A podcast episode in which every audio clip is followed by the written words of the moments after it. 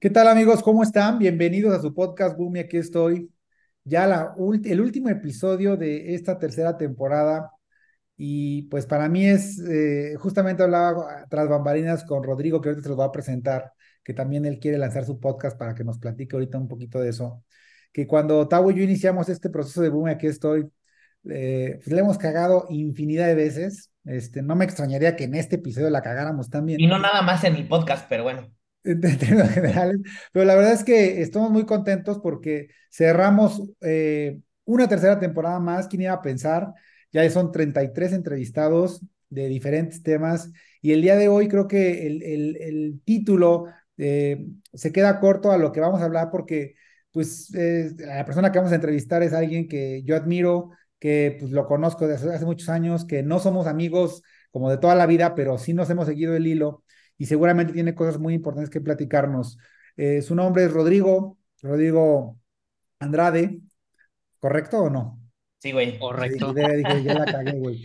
Este, profesional. profesional. Y fíjense que el, el título del podcast es De practicante a director. Y hace unos días por ahí salió un video en las redes donde yo les preguntaba que cuál será la estadística de cuántos brothers entran como, como practicantes o, agarran su primera empresa y luego terminan siendo director. Seguramente muy pocos. Tavo, a lo mejor que está en RH, sabrá decirnos, pero el título de hoy es de practicante director. Y Rodrigo, me gustaría que eh, bueno, primero igual, bienvenido a Tavo, que siempre se me olvida presentarlo a mi funda, mi buen amigo. Rodri, muchas este, gracias, güey, por, por, acompañarnos. Gracias, Rodri. Rodrigo. A ustedes. Dinos, por favor, ¿quién eres? Platícanos un poquito de ti. Eh, Rodrigo Andrade, eh, ¿quién eres? Es, es, una pregunta bien interesante y normalmente la respuesta va a responder el origen, la edad, lo que estudié y todo eso. Yo creo que yo voy a empezar con la parte más importante para mí y yo empiezo siempre con, soy un papá, eh, papá de Valentina, Micaela y Emma. Soy esposo, soy esposo de Patricia Morales, que me dio la fortuna de ser papá de mis tres hijas. Eh, soy un hijo y soy un hermano, o sea, todavía tengo a mis papás y a mis hermanos, viven en México. Eh, ya en la parte profesional o en el resto de quién es Rodrigo. Rodrigo es originario de Aguascalientes, México, tengo 41 años. soy egresado del TEC de Monterrey en la Facultad de Administración de Empresas hice un par de diplomados eh, después de la carrera en negocios internacionales. Eh, actualmente vivo en Irlanda. De hecho, soy ahora mitad mexicano, mitad irlandés. Y eso lo hice no por mí, lo hice por mis hijas para darles una oportunidad en el futuro de poder estudiar y trabajar donde ellas quieran. Yo soy 100% mexicano. Eh, me considero una persona curiosa y rebelde por naturaleza. Eso creo que lo, lo, mandé por anticipado. Y bueno, ahí ahorita hablábamos de los tatuajes. En mi casa estaban prohibidos y creo que yo fui el primero en romper las reglas de mi casa. Eh, y nada, lo que me gusta a mí es salir de las zonas de confort. Me gusta un poquito la adrenalina, me gusta un poquito tomar riesgos. Eh, y nada, eh, quién es Rodrigo en general, eso, esos serían los puntos que me caracterizan. Oye, Rodrigo, y vivir en Irlanda, ¿cómo es vivir en Irlanda, güey? O sea, no sé, yo no, sé de Irlanda. ¿Qué sabes de Irlanda, Tavo? ¿Tú qué sabes de Irlanda, Tabito? Antes de que Rodrigo nos conteste. Sé que su capital es Dublín, güey, que hace un chingo de frío, que tienen mujeres bellas. tiene lindas, lindas bellas. Como monografía de pinche. Sí, no, estamos muy, muy, muy, muy La Guinness, güey. La Guinness, claro, güey. Buen whisky. Buen whisky, sí, claro. ¿Qué, qué, ¿Cómo es vivir en Irlanda, Rodrigo? Eh, socialmente es una, culturalmente es muy parecido a México, esa es la realidad. Por ahí dicen que es de, los más latinos de Europa. Okay. Sin llegar al mismo nivel de proximidad. O sea, son, sí te reciben, pero no es como en México que llega un extranjero y les abren las puertas de inmediato. Tienes que, tienes que crear esa, esa relación. Yo hoy puedo decir que tengo buenos amigos ya establecidos aquí. Curiosamente son mis vecinos eh, y fuera de, de, del state donde vivo. Eh, pero toma tiempo, no es, no es inmediato como en México de que, ah, llegó el extranjero, ah, no hay pedo, invítalo a la carne asada. Aquí no, aquí tienes que construir ese, esa relación. Vínculo, ¿no? Ese vínculo, exactamente. Eh, a nivel clima, pues es interesante porque cuando yo dije, ah, me voy a ir a vivir a Irlanda, eh, fue una decisión personal, la oportunidad se dio, la oportunidad la buscamos nosotros, no fue que la empresa me haya dicho, vente a vivir, fui yo el que tocó las puertas, porque mi mujer quería salirse eh, de México por segunda ocasión, vivimos antes en Brasil. Eh, hicimos una, hicimos una suposición de que el clima era muy malo obviamente tú te imaginas Irlanda y siempre llueve, esa es la, primera que viene a la, cabeza. Pero la lluvia no es como la lluvia en México o en Brasil, que son torrenciales. Aquí está gris todo el día, sí, hace viento todo el día, sí, luego sale el sol. O sea, son las cuatro estaciones en el año, en el mismo día, en, en un lapso de 10 minutos puede ser. Entonces tienes que estar preparado para eso.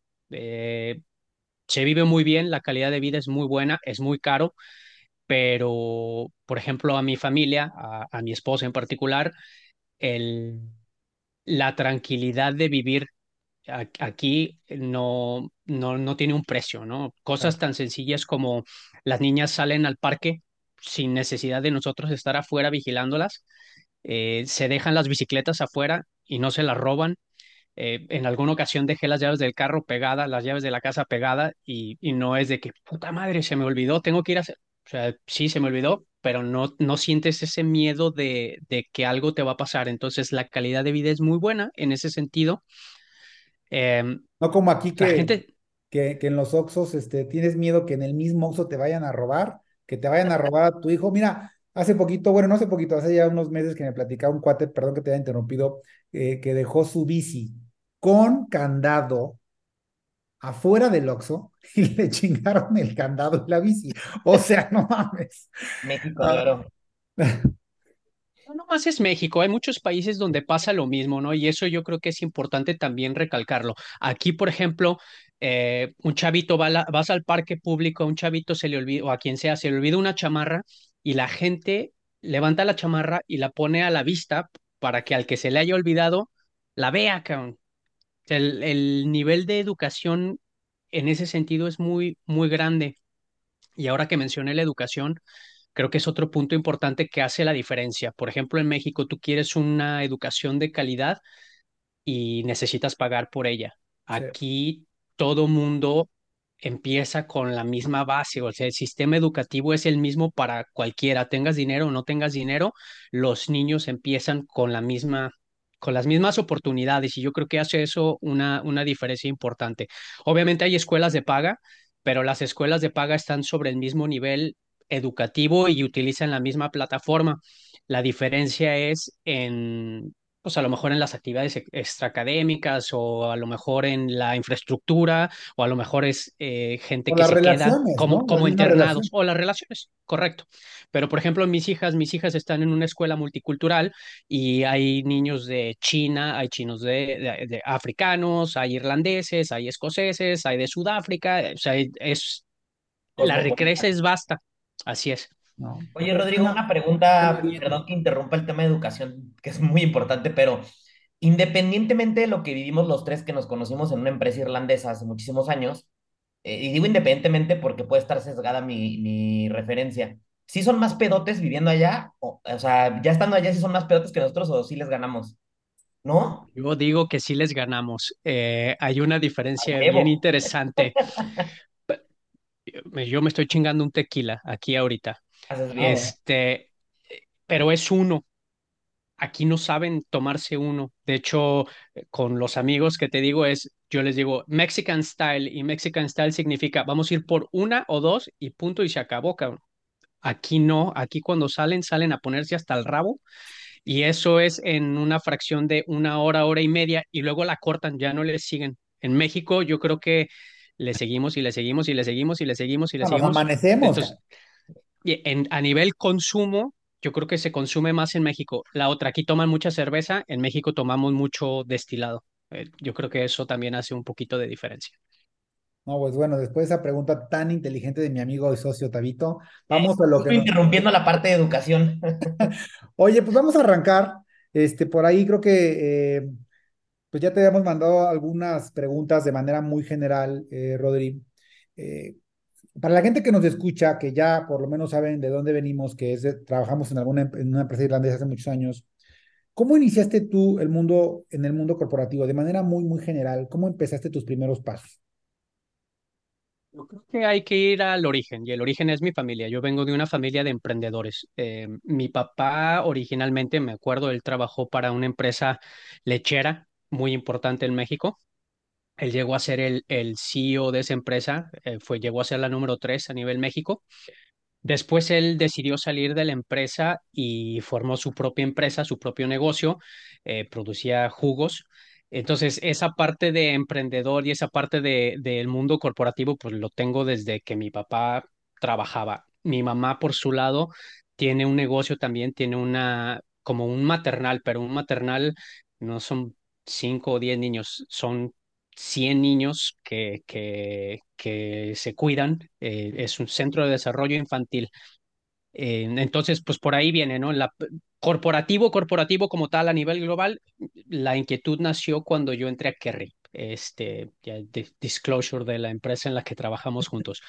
Eh, previo a, a, la empresa esta, yo trabajé para el gobierno, no Oye, quise cierto, hacer carrera. Perdón, nada más para, para hacer un paréntesis, este, yo tengo muchos clientes de Kerry y este, y esta entrevista se la vamos a compartir a todos los de Kerry, porque todo, yo creo que mucha gente te estima y les va a dar mucho gusto escucharte. Aparte de nuestra alma mater, güey, de los tres. Exacto. Claro. Un saludo a todos los Kerry amigos. Así es. Este, no, yo empecé trabajando en gobierno, o sea, ya de, de, tiempo completo yo empecé trabajando en gobierno en la Secretaría de Turismo eh, del estado de Aguascalientes, pero no quería hacer carrera política y me cambié a una empresa familiar. Eh, eh, el dueño, el hijo del dueño era un amigo mío y me dijo, vente para acá. Me cambié ganando menos lana en aquel entonces, mi mujer no estaba muy contenta, pero yo no quería hacer carrera política y de hecho todavía estaba estudiando la carrera en aquel entonces. Eh, terminé la carrera y yo dije, es que yo quiero eh, trabajar en el extranjero y yo sabía que la empresa familiar en la que estaba en aquel entonces no me iba a dar esa oportunidad. En el Inter salió la oportunidad de Kerry a través de un contacto de mi papá y pues dije, pues vámonos. Eh, tuve, y desde aquel entonces yo tuve que salir de, de, de, Aguascalientes, de la ciudad de la que soy originario, y nos fuimos a Irapuato, donde originalmente estaba el corporativo de Kerry. Entonces, así fue como empezó ¿Cómo, la vida corporativa. ¿Cómo entraste? ¿Entraste como practicante, correcto? ¿O cómo entraste? Yo entré, eh, estás eh, familiarizado con Kerry. Kerry tiene el programa de graduados. Yo entré como la primera generación de graduados okay. de México que se quedó en México. Eso era practicante, ¿no, Tabo?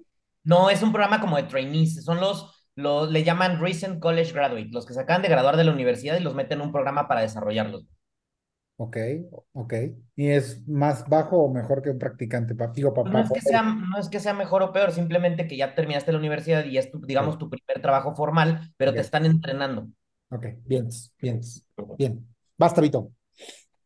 Oye, Rodrigo, este, digo, vamos a desviarnos, como dijo Sergio al principio, porque, porque hay muchas cosas, este, yo me acuerdo de ti que habías emprendido también, creo que uno o dos proyectos por allá en San Juan del Río, en, eh, cuando estábamos en Kerry, etcétera, y lo vamos a mezclar, pero por ahora, ligado a tu, a tu carrera corporativa, ¿cuáles crees que han sido tus peores errores como empleado y cuáles han sido tus grandes aciertos? Empezamos con los errores. Eh, yo creo que, y voy a generalizar, porque obviamente errores eh, se han cometido un montón durante los 18 años de carrera profesional que tengo, ¿no? Entonces, eh, para mí los principales es cuando creas expectativas.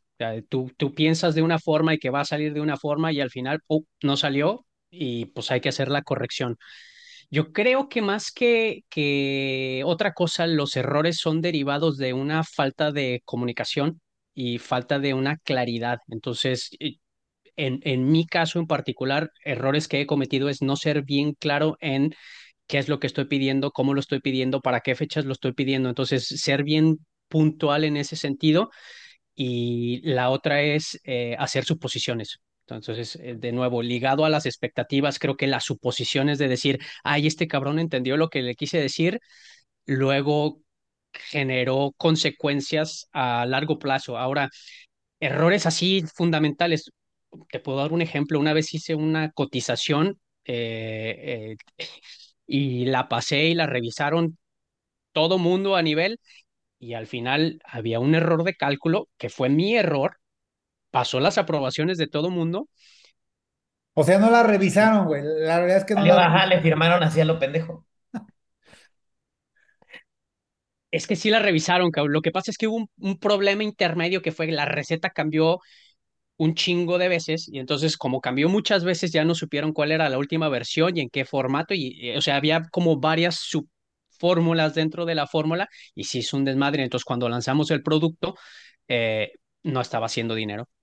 Entonces ese, ese fue un error que costó lana que fue mi, o sea, si, si buscas a un culpable, el culpable fui yo porque yo hice el, el costeo.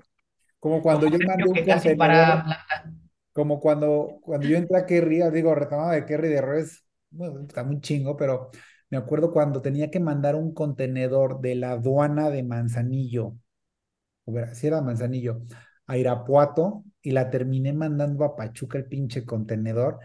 O sea, no, yo me acuerdo que, eh, aparte fue un error de sistema, ¿se acuerdan de, era Mapix, ¿no? Lo que usábamos. Mapix. Mapix, sí. Mapix, y el contenedor, sí, mira, creo que todavía me acuerdo creo que el, el, el, almacén de, de, San Juan del Río creo que era 340 o alguna cosa así, y o sea, puse otro pinche número, y obviamente, pues, el contenedor va de vuelta de regreso, y sé que perdieran lana, no, y así seguramente cuántos empleados no cometemos, cuántos no cometen errores que cuestan dinero a la empresa, pero que aún así te dieron la oportunidad, ¿no? Por algo, sí, por algo seguiste, ¿no? No, no, no te corrieron. No, y, bueno, eh, creo que ahí voy a ligar con la parte de los aciertos. Eh, en la parte de los aciertos, yo creo que a mí lo que me ha ayudado es, ok, la cagaste, ¿cómo la vas a solucionar? Entonces, para mí la parte de los aciertos es eh, no, no apuntar, es, ok, ya está el problema, ahora vamos a buscar cómo, cómo darle la vuelta, cómo solucionarlo. Entonces, a nivel aciertos es eso. de nuevo, casos puntuales de que haya sucedido proyectos de ahorro que trajimos, ideas de cambiar de, de combustóleo a gas natural, eh, de nuevo en, la, en el área de compras un montón de pips que hicimos, en la parte de ventas pues aciertos de, de ir con los clientes correctos, con el producto correcto, traer al equipo para hacer las presentaciones como deben de ser. Entonces, eh, mucho está ligado a la parte del equipo y a la parte de, de, de saber cómo hablar, cómo traer, cómo influenciar. Eh, al final todos estamos vendiendo directa o indirectamente, entonces es la parte de convencimiento. Los aciertos es cuando tienes un buen acercamiento, un buen approach, vas a hacer que las cosas sucedan. Esa es la parte de, los aciertos que yo digo. Me queda claro que has, tenido más aciertos que, que errores porque pues, por algo estás donde estás, ¿no? O sea, eso es más que obvio. Y creo que cuando vas madurando. Yo, yo cuando entraba como de practicante y luego entraba con, me acuerdo que con Tavo, nos estábamos unas pachangas, éramos este, cero eficientes, o sea, y hoy, por ejemplo, que estoy del otro lado, que en el que ya yo soy el que necesito gente que sea eficiente, pues me pongo a pensar la inmadurez y la, y la, y la falta de, de conciencia a veces del empleado en, en no entender todo lo que conlleva nuestros errores, pero también algo importante que quiero puntualizar es que también nos damos cuenta cuando alguien hace las cosas bien y las cosas caen por su propio peso. Entonces, por algo estás donde estás. Oye, Rodri, ya nos platicaste eh, un poquito de la cultura, del clima que está para deprimirse, pero hablando en tema profesional, tú viviste muchos años acá, tuviste un rol importante en la empresa en la que hemos mencionado varias veces, que espero que nos pague regalías o algo. Regalías. Eh, cuando tú comparas el, la forma de trabajar aquí en México versus la forma de trabajar en Irlanda, ¿qué diferencias hay así que digas tú puntualmente qué es mejor, qué es peor o cómo lo has sopesado? Voy a retomar un poco uno de los puntos que dije hace rato, ¿no? Para mí, el motivo por el cual decidí entrar a Kerry es porque yo quería tener una experiencia de trabajo en el extranjero. Y ojo, eh, porque ya había trabajado yo en el extranjero limpiando mesas, acabando la prepa, pero quería una experiencia a nivel corporativo, como lo mencionaste. Entonces, haciendo ese énfasis y el por qué quería, bien o mal, yo había o escuchado en repetidas ocasiones que el mexicano era huevón, ¿no? O sea, a, los ojos el del extranjero yo había escuchado, es que el mexicano es huevón. y huevones. Correcto. Entonces, yo quería sacarme la espinita de decir, oye, ¿es cierto, cabrón?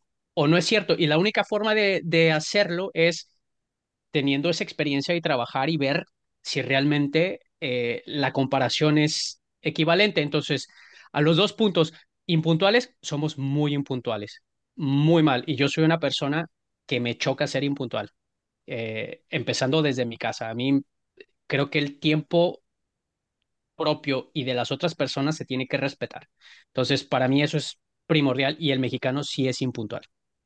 Entonces, punto número uno, y lo, lo movemos porque sabemos que la cultura decimos a las dos y la gente llega a las tres. Entonces. Somos, una bomba molotov, pedotes e impuntuales. Sí. Sí. Entonces, eh, la parte de la impuntualidad la movemos. Y luego el otro punto que te decía era la parte de los huevones. El mexicano no es huevón. El mexicano va a dejar a última hora, pero va a entregar. Y, y luego va a decir, no manches, es que trabajé un chingo, cabrón. Pues sí, güey, trabajaste un chingo el último día para entregar y vas a hacer el delivery. Bien, pero lo pudiste haber organizado y lo pudiste haber planeado con tiempo. Entonces, creo que esa es una de las áreas de oportunidad a nivel cultura mexicana de, de decir, tengo un mes, cabrón, pues no lo dejo para la última semana, lo voy avanzando paulatinamente para hacer el entregable y para no joder mi última semana de trabajo. Y eso también es súper cierto, procrastinar, puta, güey, nos mama, o sea, dejar todo al 5, o sea, cartulina 11 de la noche en domingo, es lo que necesito mamá, o sea. Entonces, eso sí es algo muy notorio. Eh, El irlandés eh, no. No al extremo del mexicano. No al extremo del mexicano. Sí se van viendo los avances graduales y paulatinos, no se deja todo a última hora.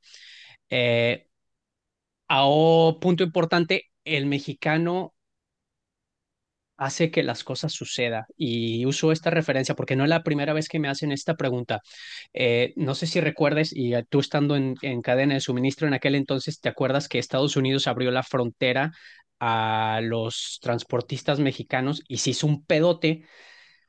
Y se hizo un pedote porque al transportista mexicano le dices, chingate 20 horas de manejo y se va a meter el perico y se va a aventar las 20 horas de manejo, cosa que el gringo no le va a hacer, cabrón.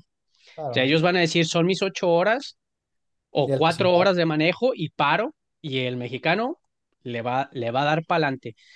Se le chinga el, el, camión y le va a meter máquina, le va a meter mano, le va, lo va a arreglar para hacer el entregable. Oye, como me hiciste acordarme ahorita de, perdón, de, de cuando, ya ves que teníamos un chat que integraba Estados Unidos con, con México, ¿no? Había un chat donde hablábamos todos. Y me acuerdo que en ese entonces mi jefa, que no la, no, la voy a mencionar, pero le voy a mandar el podcast, me decía, córrele, córrele, escríbeles porque ya se nos van. Y yo le decía, pues apenas van a dar las, no, las cuatro, las cinco. Y me dijo, Sergio, los gringos, a la hora que dice tic-tac, vámonos, se van, ¿no? Ese es otro de los puntos que iba a mencionar. O sea, son muy respetuosos de la entrada y la salida. O sea, si es a las de 9 a 5, de 9 a 5, y chinga tu madre y, y punto y se acabó y hasta mañana. Hay sus excepciones, o sea, sí hay gente que, que se queda más tiempo, pero son muy respetuosos de eso y son muy respetuosos de, este es mi rol y si me pides algo más, no es mi pedo. Búscale. Ventanilla. O sea que el mexicano le mueve y lee esto y lo otro. Y yo me acuerdo cuando estaba en compras, iba a calidad, oye, no seas mala, fírmale aquí, tenemos que hacer, ¿sabes? O sea, el, hacer que la maquinita se mueva, aunque no sea tu chamba. Eso lo hace mucho el mexicano. Me ha tocado ver eh, un poquito de racismo también. Mi inglés es bueno, pero se nota a kilómetros de distancia que no soy originario, o sea, mi pronunciación, mi, mi color de cara y demás. Entonces, pues tienes que hacerte credibilidad también de, de pues este güey sabe de lo que habla, este güey o sea, diciendo, perdón que te haya interrumpido, estás diciendo que has detectado racismo eh, digamos, laboralmente en Irlanda versus México? ¿O, estás diciendo que aquí en, general? No, en México también hay racismo. Ah, aquí en México vota. Eh, pero, en México no es racismo, en México es clasismo. Clasismo, Que es, que es diferente. Sí, sí, es verdad. Eh, y lo que mencionaba, el, el, el hacer amistades dentro y fuera no es, no es tan fácil como en México. Entonces, toma su tiempo, ya que lo haces, el vínculo es mucho bien, bien, bien hecho, ¿no? Pero toma su tiempo. Oye, ¿qué más? Eh, dime. Perdón, eh, te quería preguntar porque va súper ligada a la, a, la, a la, pregunta que tenemos y yo creo que lo puedes, eh, nos puedes ayudar a aterrizarlo. Porque estoy viendo muchas diferencias y obviamente similitudes, ¿no? Pero siendo líder de la empresa, porque nos platicas mucho de cómo es un proceso de convivencia en términos sociales, comunidad, incluso trabajando, etcétera. Pero ahora tú siendo el director o el general manager de la empresa en donde estás, ¿qué, qué inhibidores ves? ¿Qué diferencias? Puede ser incluso la parte de racismo que decías, que es el jefe que además no es local y nos viene a dar instrucciones. ¿Cómo ha sido para ti eso? ¿Qué implicaciones Porque ves? no es, porque no es, perdón, nada más para complementar la pregunta de Tavo, si tú vas a trabajar a Mazda o vas a trabajar a Toyota, pues el directo, el, el mero mero en la cabecilla, pues es un, es un güey de allá, ¿no? Entonces, eh, eh, pues como que aquí en México estamos muy acostumbrados a que el director o el mero mero sea un irlandés, como nuestro buen John Cahalan, que saludos por si nos escuchas. No creo. No creo, ¿verdad? Te Este, lo mandamos. eh, te lo mandamos, pero, pero como que lo asimilamos más. ¿Cómo es allá, cabrón? O sea, ¿cómo es allá que un güey de 40 años, eh, mexicano, con el, con el, con el inglés más o menos, eh, esté liderando una empresa allá? O sea, ¿cómo, cómo lo estás llevando? Y Aquí hay que hacer el paréntesis porque ya no, yo no lidereo Kerry, porque ya no estoy yo en Kerry. Dejé Kerry yo en septiembre. Entonces, es. Está en otra eh, estoy en otra empresa, se llama All in All Ingredients y también espero me paguen regalías. Este, yo creo que independientemente, y es lo que yo he visto, ¿no? Independientemente de la nacionalidad, eh, el rol del líder es eh, generar confianza y, eh, dentro de, dentro del grupo de trabajo. Y la confianza no te la ganas de la noche a la mañana. O sea, sí va a llegar Rodrigo, el mexicano, con cierto nivel de autoridad, pero para convencer y para ganarte al equipo de trabajo lo haces en el trabajo del día a día, ¿no? Entonces, para mí, por ejemplo, ahora que, que cambié de empresa, el punto número uno fue hice catch-ups uno a uno con básicamente todos en la empresa para entender sus puntos de vista, el ser empático y escuchar y decir, a ver, cabrón. Y de nuevo, ver las áreas de oportunidad dentro de la empresa y ahí poquito a poquito ir eh, creando ese ambiente y ese, esa cultura de confianza dentro de la organización. No es fácil. eh, y, de nuevo, no es de la noche a la mañana y a lo mejor habrá güeyes que digan, "Pues, este cabrón, ¿qué? ¿Por, por qué tengo que hacerlo? Es, es con mi ejemplo, con mi estilo de administración, que mi estilo de administración es, yo no soy un dictador, cabrón. O sea, yo les digo, a ver, aquí está, esta es la situación, ¿cómo vamos a resolverla? Y es hacerle empowerment. Es una empresa mucho más chiquita, esa es la realidad, entonces es mucho más manejable eh, había una dependencia, por ejemplo, del dueño, el dueño, eh, dueño y fundador que está queriendo eh, salirse del negocio para disfrutar la vida después de setenta y tantos años y no tenía un plan de sucesión. Entonces, pues yo me siento muy afortunado de que haya la te tenido la confianza de decir, el mexicano, cabrón, que tiene a lo mejor un poquito de experiencia viniendo del grupo. Kerry, que Kerry ayuda de, de cierta Claro. manera con el background de, de los diferentes roles que tuve dentro de la organización. Obviamente pasé procesos de entrevista, a headhunters, eh, presentación al board o al nuevo board que está formado. Entonces, esa base de en el día a día, construir la confianza. O sea, no, no hay una fórmula mágica, cabrón. me, me, te lo digo así de, de, de, de corazón, me gusta, te escucho y me pongo a pensar todo el proceso que has vivido, porque seguramente hubo 999 opciones eh, igual que tú, ¿no? Y por algún motivo, por alguna, por algún factor, te, te eligieron a ti. Por eso, por eso cuando me platicaste antes de, de la, programar la entrevista que me dijiste que ya estabas en este rollo, dije, güey, pues este voy a que entrevistarlo porque tiene algo que contarnos y me parece muy, eh, muy valiente de tu parte de, de aplaudir, güey, de que estés, mira, vale madre si sea 100 veces más pequeña, cabrón. O sea, te eligieron a ti como director, güey. O como el mero, el, el, el, el gerente, digámoslo así, ¿no? Entonces yo para mí es este, algo que de verdad te lo reconozco, te, te, te escucho, me emociona, me gusta, cabrón. Este, y todos los, guárdale un catrecito por ahí para que vaya. exactamente, Luego, y, y luego, aquí está su todos casa. los, y todos los que van a escuchar este episodio que son godines de medio pelo, pues suerte, pues hay que chingarle. Oye, Rodri, a ver, algo, algo importante. Somos seres de hábitos, ¿no? Yo soy un güey exageradamente rutinario, soy un pinche, este, y dice que soy un robot, güey. Y pues yo creo que eso lo traigo porque mi papá fue militar y, traigo esa escuela, cabrón. O sea, si no leo mis 20 minutos al día, siento que me molesto, o sea, me siento molesto. Si no hago ejercicio, tengo más sueño. O sea, es algo muy raro. Hay un libro que se llama Hábitos Atómicos, que me lo aventé como audiolibro, chulada. Eh, y siento que cada vez sustituyo los hábitos malos por los buenos y casualmente, si lo queremos llamar así, mi vida ha cambiado en los últimos, puta, güey, seis, siete años, y lo hemos hablado con Tavo, de ser un, este, un güey fumador, borrachín, desmadroso, porque eso era lo que llegué a hacer muchos años, a ser un güey que hoy tengo mi empresa, mi equipo de trabajo, hago un triatlón, estoy aprendiendo sobre finanzas, sobre inversiones, tengo un podcast donde entrevisto a gente chingona como tú, tengo un gran socio como mi amigo Tavo, que también ha crecido muchísimo, porque somos güeyes eh, que, aspiracionales, ¿no?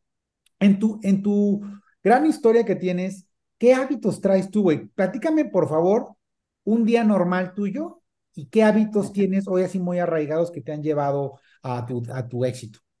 Bueno, este, yo, igual que tú, cabrón, soy una persona, eh, si la quieres decir como robot, soy un puto robot también. Eh, un día normal, yo me levanto a las 5.45 de la mañana, eh, hago meditación, hago un poco de yoga, eh, después hago el lunch y el desayuno de las niñas.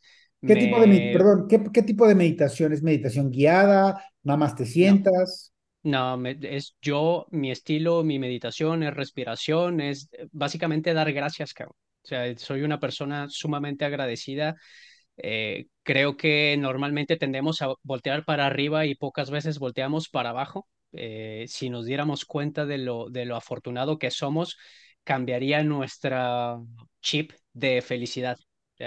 por, por, eso lo hago, es respiro, eh, me siento, medito, doy gracias y doy gracias por tres o cuatro cosas en general, este, por mi salud, por la de mi familia, por tener a mis papás, por, o sea, no, nada en particular. El yoga, eh, o sea, no lo clasificaría como un ashtanga o alguna de esas cosas. O sea, básicamente hago un poquito de flexibilidad, algunas posturas y, Y listo. Em, te quedaste con tus niñas, ¿le das a tus niñas? ¿Qué más? Están dormidas, güey, ya es ahora. Ella, eh, ellas entran a la escuela más tarde. Entonces yo me levanto para hacer el desayuno y el lunch de las niñas, lo dejo listo, lo dejo preparado, me subo, me arreglo, me baño, a veces me rasuro, a veces no. Mm. Este, me despido de mi mujer y me voy a trabajar alrededor de las 7, 7 y cacho. Me chuto una hora, hora y cacho de camino porque voy a Dublín y hay un tráfico de la chingada. ¿Y no has pensado este, mudarte a Dublín? No, no, está fuera de la ecuación y está fuera de la ecuación no por mí, por mis hijas. Prefiero yo, por mis hijas y por mi esposa. Vivimos muy a gusto en la ciudad donde estamos. Eh, no, no está, no está en opción. ¿Y esa hora, esa hora y media que tú manejas, qué escuchas? Eh, podcast, audiolibros y luego cuando me aburro pongo música para motivarme. Para levantar el ánimo, muy bien. Sí, luego de, repente tengo una llamada, tengo una llamada, pero no, básicamente es eso. ¿A qué hora salgo de chambear? La teoría dice que a las 5, este, normalmente salgo cinco y media, 6, y eso es para evitar el tráfico tan pesado. Entonces me, me quedo un poquito más tarde adelantándole a los pendientes para no tener hora y media, dos horas, más bien ya nomás tengo una hora de, de regreso a casa también.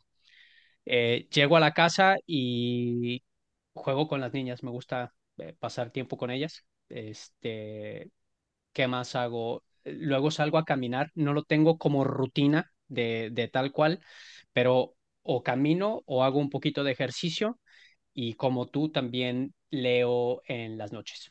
Y ahorita estoy viendo en qué tiempo específico voy a empezar a hacer la parte del podcast. Sí, porque te, te, te pregunto porque, eh, puta, ahorita con lo que me estás diciendo de manejar una hora y media y luego este, ser papá, buen esposo, eh, de hacer deporte, leer, eh, o sea, está cabrón, ¿no? cuando hablamos de hábitos específicamente hábitos, ¿cuáles crees tú que dices, güey, esto me ha ayudado a estar donde estoy? Eh, tengo una lista de tareas a huevo, o sea, de qué tengo que hacer. Y voy marcando qué sí hice, qué no hice, y luego voy y regreso y, y checo y luego la actualizo. Y yo creo que una de las cosas importantes, porque no nada más es conmigo, ¿no? O sea, conmigo yo tengo mi lista de tareas, pero luego con los equipos de trabajo y parte de la claridad es, esta es la acción, este es el responsable y este es el tiempo de entrega. Entonces, esa lista de tareas no nomás es conmigo, es con los equipos de trabajo para dar seguimiento. Eh, por aquí tengo un mantra que es progress, over, progress over perfection, eh, en inglés, pocho, perdón. ¿Cómo lo este, podríamos este, para traducir? Eh, progreso en lugar de per perfección. O sea, hay que seguir moviéndose. Al momento en que te, te, paralizas y dejas de moverte, estás jodido. O sea, yo creo que eh, no, no, hay que buscar la perfección, porque la perfección es uno el que la determina y dices, ay, esto, esto está ideal. Muchas veces, eh, un ejemplo, ¿no? Una receta y tiene que estar al 100. Eh, pues a lo mejor el 80% ya es más que suficiente para el cliente. Entonces, más bien es, sácala, mándasela al cliente, obtén el feedback y luego corriges en lugar de esperar a que esté perfecta desde tu punto de vista. ¿Sí me explico? O sea, es más bien muévele, manda, ten retroalimentación, actualiza, manda, ten retroalimentación en lugar de esperar a tener el Ferrari construido. Claro, te cacho. ¿Y qué otro hábito eh, tienes tú aparte de la organización y las tareas? ¿Qué otra cosa haces constantemente que ya, ya sea parte de tu día a día? Eh, parte de mi día a día, eh, soy una persona eh, muy analítica. Entonces, para mí, revisar reportes en el día a día y, más que nada no es revisar reportes, porque la información está ahí, es lo que haces con la información. Entonces, ahorita lo que estamos haciendo mucho con el nuevo equipo de trabajo es, tengo a mi encargado de finanzas y ha mandado reportes desde antes de que yo entrara y luego le pregunto, bueno, ¿Y con qué finalidad se mandan, cabrón? No, pues nomás los manda. Ok, ¿y cuáles son las acciones que se determinan después de esto? Entonces es crear esa interacción con los equipos de trabajo de, de decir, es, no es la información, es lo que hacemos con la información. Sí, o sea, no, solo ejecutes, pues, ¿no? Correcto. Eh, como hábito es cuestionar y cuestionar y cuestionar y cuestionar. Porque haciendo preguntas y esto es dentro de mi equipo y a lo mejor, por ejemplo, con los clientes, es escuchar y no hablar. Tenemos dos oídos y una boca, hay que escuchar más de lo que hablamos. Y para escuchar más de lo que hablamos, tienes que hacer un montón de preguntas. Entonces, yo soy una persona que funciona en, esa, en ese mindset, en, esa, en, ese, en ese estilo. Entonces, ese es mi hábito. O sea, algo en particular así que digas que tengo, fuera de eso, no creo. Bien. Oye, Rodrigo, a mí me gustaría ligarlo por lo que habíamos platicado desde el inicio. Eh, la siguiente pregunta va orientada un poquito al mundo corporativo, al mundo Godín, pero me gustaría ligarlo porque nos has hablado mucho, bueno, de la importancia evidentemente que tiene tu familia en tu vida, eh, en tus hijas, tu esposa, hijo, o sea, tú como hijo, como hermano, etcétera. Así viéndolo todo de manera integral, eh, vemos que también has emprendido proyectos, que hoy estás pensando en abrir un podcast para el siguiente año y además eres director o general manager de una empresa importante.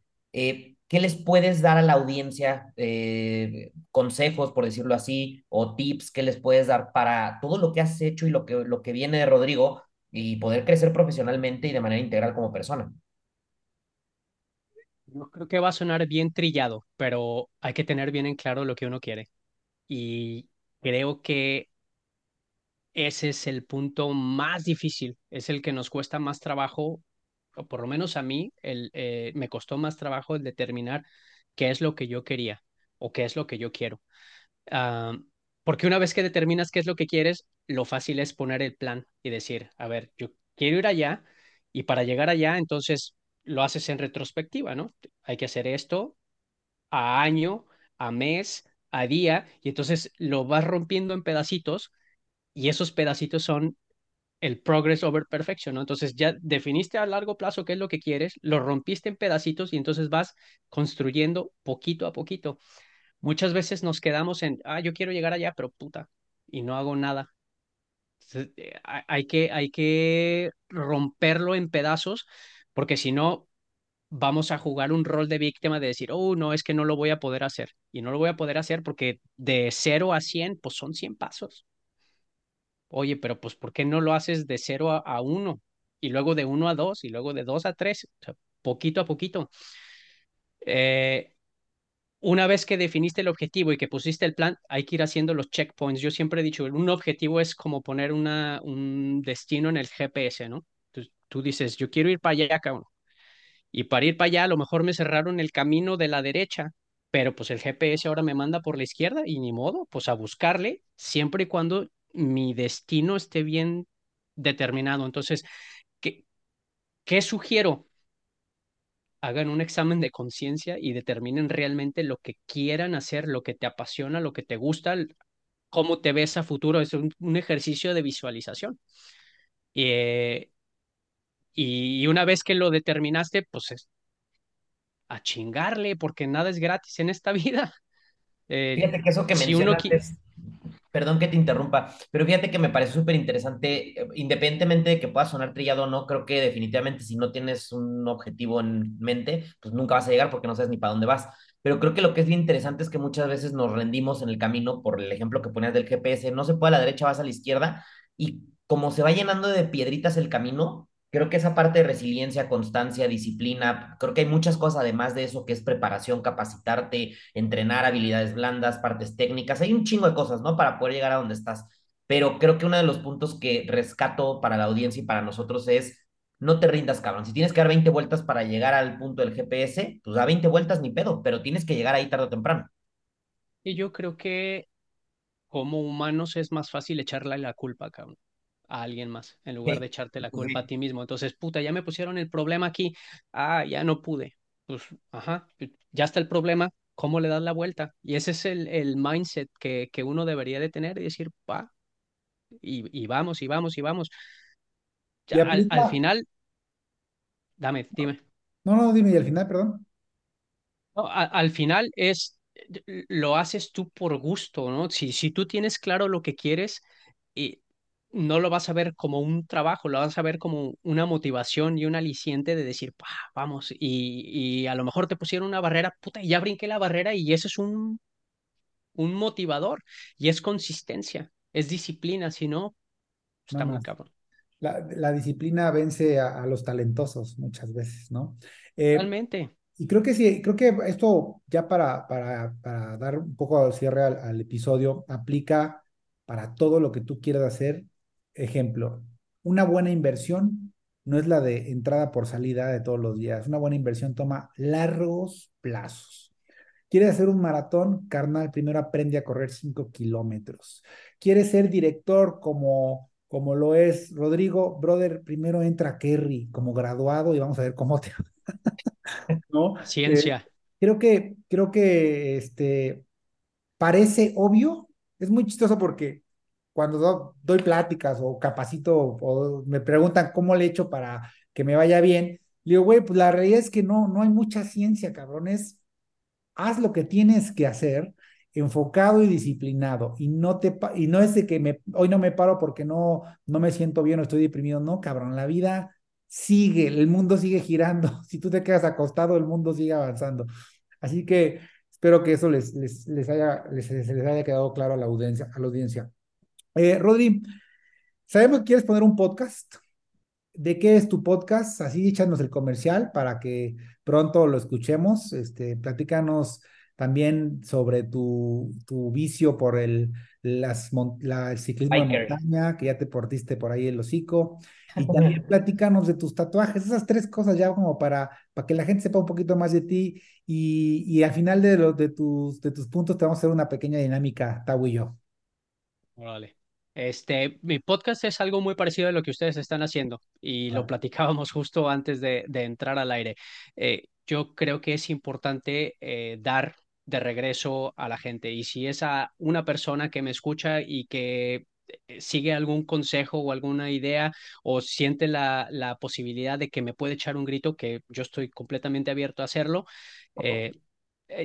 yo creo que parte del agradecimiento es dar estar de regreso. Entonces es un formato híbrido, voy a ser yo hablando y también voy a traer a algunas personas a que den sus puntos de vista en las diferentes áreas o diferentes temas eh, en los negocios, en las artes, en la educación. O sea, ese es muy, muy, muy genérico. La idea es... ¿Cómo se va a llamar?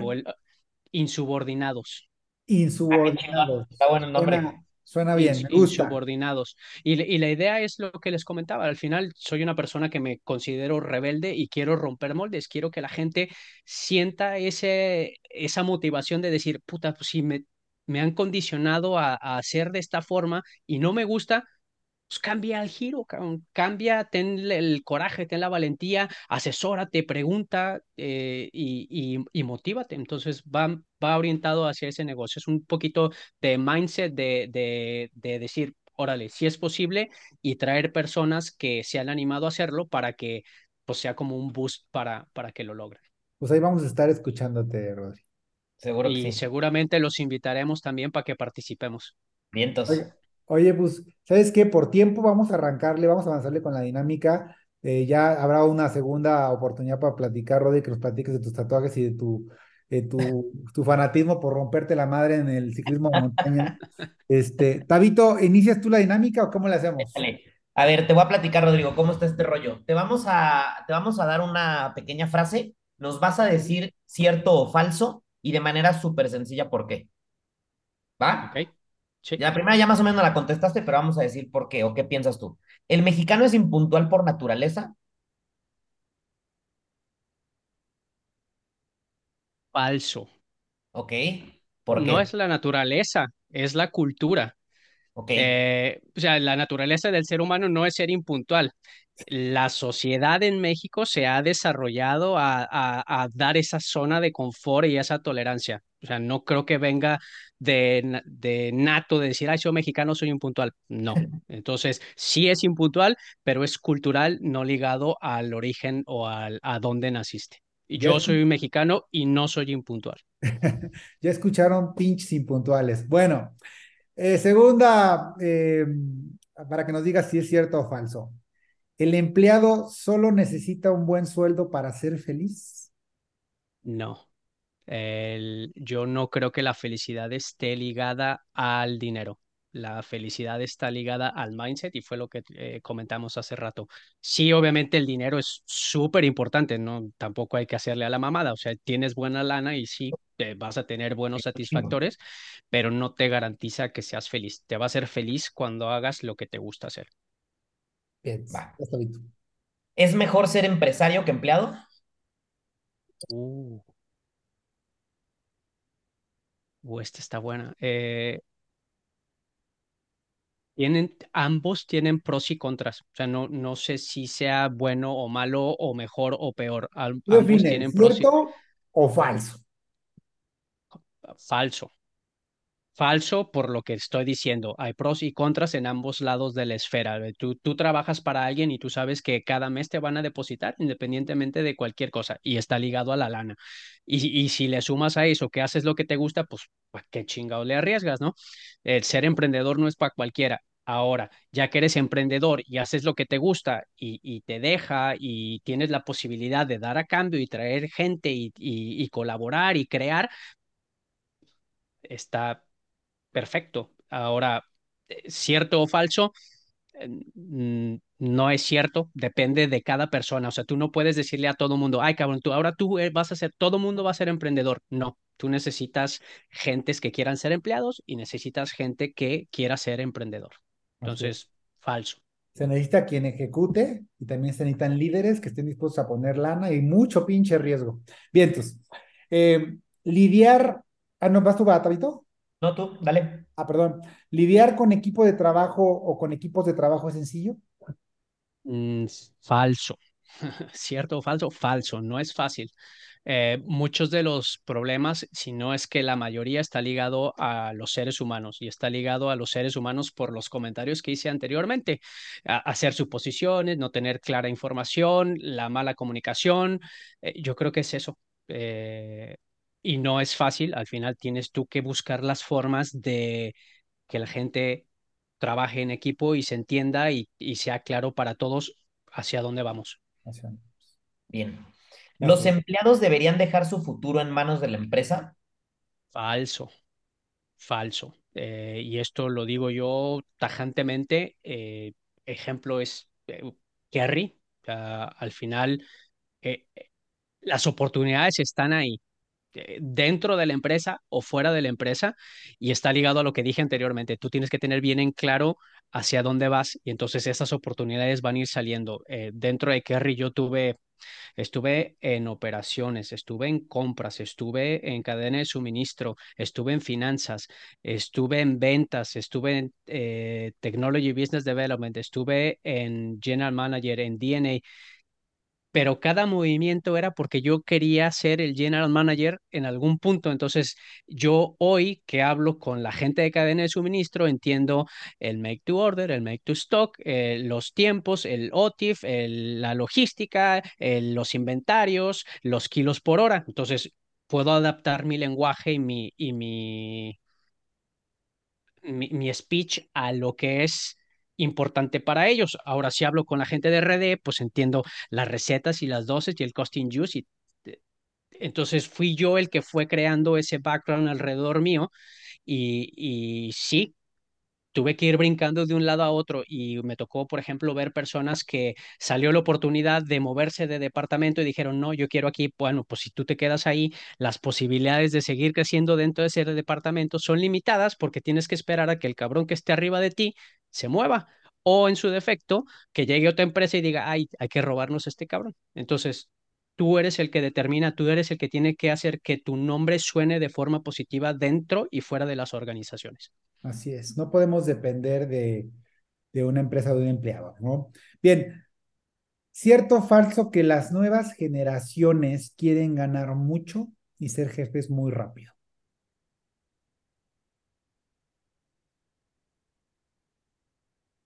Cierto desde mi punto de vista, sí. Eh, ¿Por qué? No sé si es ganar mucho, lo que desde mi perspectiva lo que creo es que quieren eh, subir muy rápido. O sea, a mí llegar a donde estoy me ha costado 16 años, cabrón. 18 años. Y creo que las nuevas generaciones, más bien no, no están dispuestas a tener esa, esa paciencia y esa paciencia está ligada a la lealtad a las empresas. Tú hoy dices, ay, es que dejan los puestos muy rápido. Pues sí, porque buscan otra cosa que les convenga más. Entonces, quieren, quieren ser más rápidos y sí, eh, creo que no quieren complicarse tanto la existencia. Ahora, ¿está bien o está mal? No creo que esté bien o esté mal, que ese es un punto importante. Nosotros como una generación más antigua nos da o nos choca porque estamos acostumbrados a que, puta, nos tocó chingarle. ¿Y eso es lo correcto? A lo mejor no, a lo mejor ellos están bien diciendo, oye, pues sabes que no me lo da este güey, pues me voy con este cabrón. Entonces, eh, muy cabrón, Sí, creo que sí está bien, eh, está, eh, son, son, tienen esa ambición o esa forma de pensar es diferente a la nuestra. No sé si esté bien o está mal, es simplemente es diferente a nuestros puntos de vista. Rodrigo, ¿la mejor cualidad del mexicano es su creatividad? Yo creo que sí, ligado a hacer que las cosas sucedan. Y el ejemplo es lo que les decía ahí de los transportistas, ¿no? Pues se me chingó el carro, pues no hay pedo, aquí le, le metemos mano, ¿no? Que dicen ahí los transportistas. Una media la eh, ajá, échale el gallito, ya sabes, ahí cualquier cosa. Eh, ejemplos como el que mencioné de que, oye, necesito la aprobación de este proveedor y entonces vas a hacer que le muevas tengas que hacer lo que tengas que hacer para que te, para que te aprueben. Y eso está ligado a la creatividad. La creatividad no necesariamente es, ay, voy a tener una idea nueva que va a romper el mercado. No, la creatividad es cómo hacer que las cosas sucedan. Y el mexicano creo que es muy bueno para eso, sí. De acuerdo contigo. Eh, ya por último, bueno, ya no lo habías dicho, pero bueno, vamos a, vamos a ponerla sobre la mesa otra vez. ¿Es cierto que el mexicano pendejea mucho en sus horas laborales? uh. No, nada más el mexicano. O sea, sí, pero también. cierto, Sí es cierto, pero también ellos. Sí, sí, sí. Eh, e, es común, es común y vas a ver a la gente eh, en el celular aquí a pues no, ni siquiera ya escondidas, cabrón. O sea, tienen el celular aquí a la mano y están viendo y están whatsappeando y están viendo el Facebook. Sí se hace, entonces se pierde mucho tiempo, sí. Ahora, eh, por ejemplo, con el COVID, eh, yo creo que hubo un switch importante y ese switch importante es darle un contrapeso importante a la vida fuera de la organización. A lo mejor se extienden las horas de trabajo y yo lo veía aquí en casa, yo me quedaba, me levantaba temprano y luego a lo mejor me hacía pendejo, como dijiste, porque me salía a caminar, a pasear al perro durante mi jornada de 9 a 5, pero luego regresaba en la noche y le chingaba otra vez. Entonces, es, un, es una, un punto bien importante. Por ejemplo, el otro día yo tuve una, una charla con el dueño de la empresa. Una de las chicas que trabaja con nosotros mm, me decía, oye, es que hablé con el dueño y le dije que si podía yo llegar 15 minutos más tarde y me está diciendo que sí, pero siempre y cuando haga un facing. Entonces, si llego 9.15, salgo 5.15, pero adicional a esto me está diciendo que pues no tendría horario de trabajo, de lunch. Y digo, no mames, o sea, para mí no deberíamos pagar por horas nalga. Si tú tienes claro cuáles son tus objetivos y los estás entregando, me vale madre si trabajaste 40 horas yo, y, bueno, el dueño me preguntaba a mí, es que tú qué piensas? Y le digo, es que no me preguntes eso porque yo tengo, yo tengo bias, ¿no? Yo tengo eh, afinidad hacia la otra, hacia la otra forma, porque para mí no son las horas, son los resultados. Si tú tienes claro cuáles son los objetivos, cuáles son los KPIs y cuál es la necesidad de la empresa y está haciendo los entregables, si es en 20 horas, 30 horas o 40 horas, no me interesa, siempre y cuando se entreguen los objetivos que se plantearon desde un principio. Entonces, ya, esa es la, la forma como yo lo veo. Entonces, oye Rodrigo, este, pues muchas gracias por tu, por tu tiempo. Me gustaría el próximo año eh, hacer otro capítulo porque creo que quedaron todavía muchas cosas que pueden agregar valor a la audiencia. Buscamos hacer los capítulos un poquito más cortos porque eh, ya lo verás ahora en el podcast, pero después ya que veas estadísticas y todo, a veces es complicado que la gente siga capítulos muy largos, pero creo que hay mucha carnita. Eh, te agradezco, tenía unos, unos añitos que no nos veíamos más que por ahí en redes. Y este, me dio gusto saludarte, espero seguir en contacto contigo, te felicito por tu trayectoria, güey, la neta está, está cabrón y este, espero que la, que la audiencia pues eh, se haya podido quedar con lo más importante de tu trayectoria y el camino que has llevado. La gente que te quiere encontrar o ponerse en contacto contigo de alguna forma o conocerte, eh, ¿cuáles son tus redes? Eh, bueno, la gente cercana a mí seguramente tiene mi celular. las redes sociales me pueden encontrar en Facebook como Rodrigo Andrade Moreno, creo. en Instagram, si mal no recuerdo, mi, mi nickname es Hitman Andrade. En LinkedIn, Rodrigo Andrade. Y si eh, quieren algo más en particular, mi correo electrónico es andrademoreno.rodrigo.gmail.com. Ay, papá, ya está toda la información. Y ya cuando tengas tus redes sociales, ya cuando seas famoso con tu podcast, nos vas a pasar también tus redes sociales de tu podcast. Eh, pues no sé si sea famoso o no, pero sí, este, insubordinados, eh, próximamente ya, ya tendré también eh, correo electrónico y página web para que, para que por ahí la, la sigan. Qué chingón, qué chingón. Felicidades, pues, Rodri, te mando un abrazo desde Querétaro hasta, ¿cómo se llama la ciudad donde vives? Nace, N-A-A-S. Hasta Tequisquiapan, te mando un abrazo. Este, Tabito, igual amigo, gracias por tu, por tu tiempo. Y Rodrigo, pues me, me la pasé súper a gusto. Creo que ya nos pasamos del tiempo, así que pues les mando un abrazo a todos y a todos los que nos escucharon. Acuérdense que estamos en Instagram, en Facebook, en Spotify, en YouTube. A Tavo lo pueden encontrar como Octavio Díaz A mí como Sergio Marce en las redes sociales y generalmente estoy más activo en Instagram, pero bueno, ahí estamos. Un abrazo a todos y Rodrigo, Tabito, muchas gracias. Un abrazo. Gracias, abrazo a ustedes. Saludos. Nos vemos. Bye. Bye.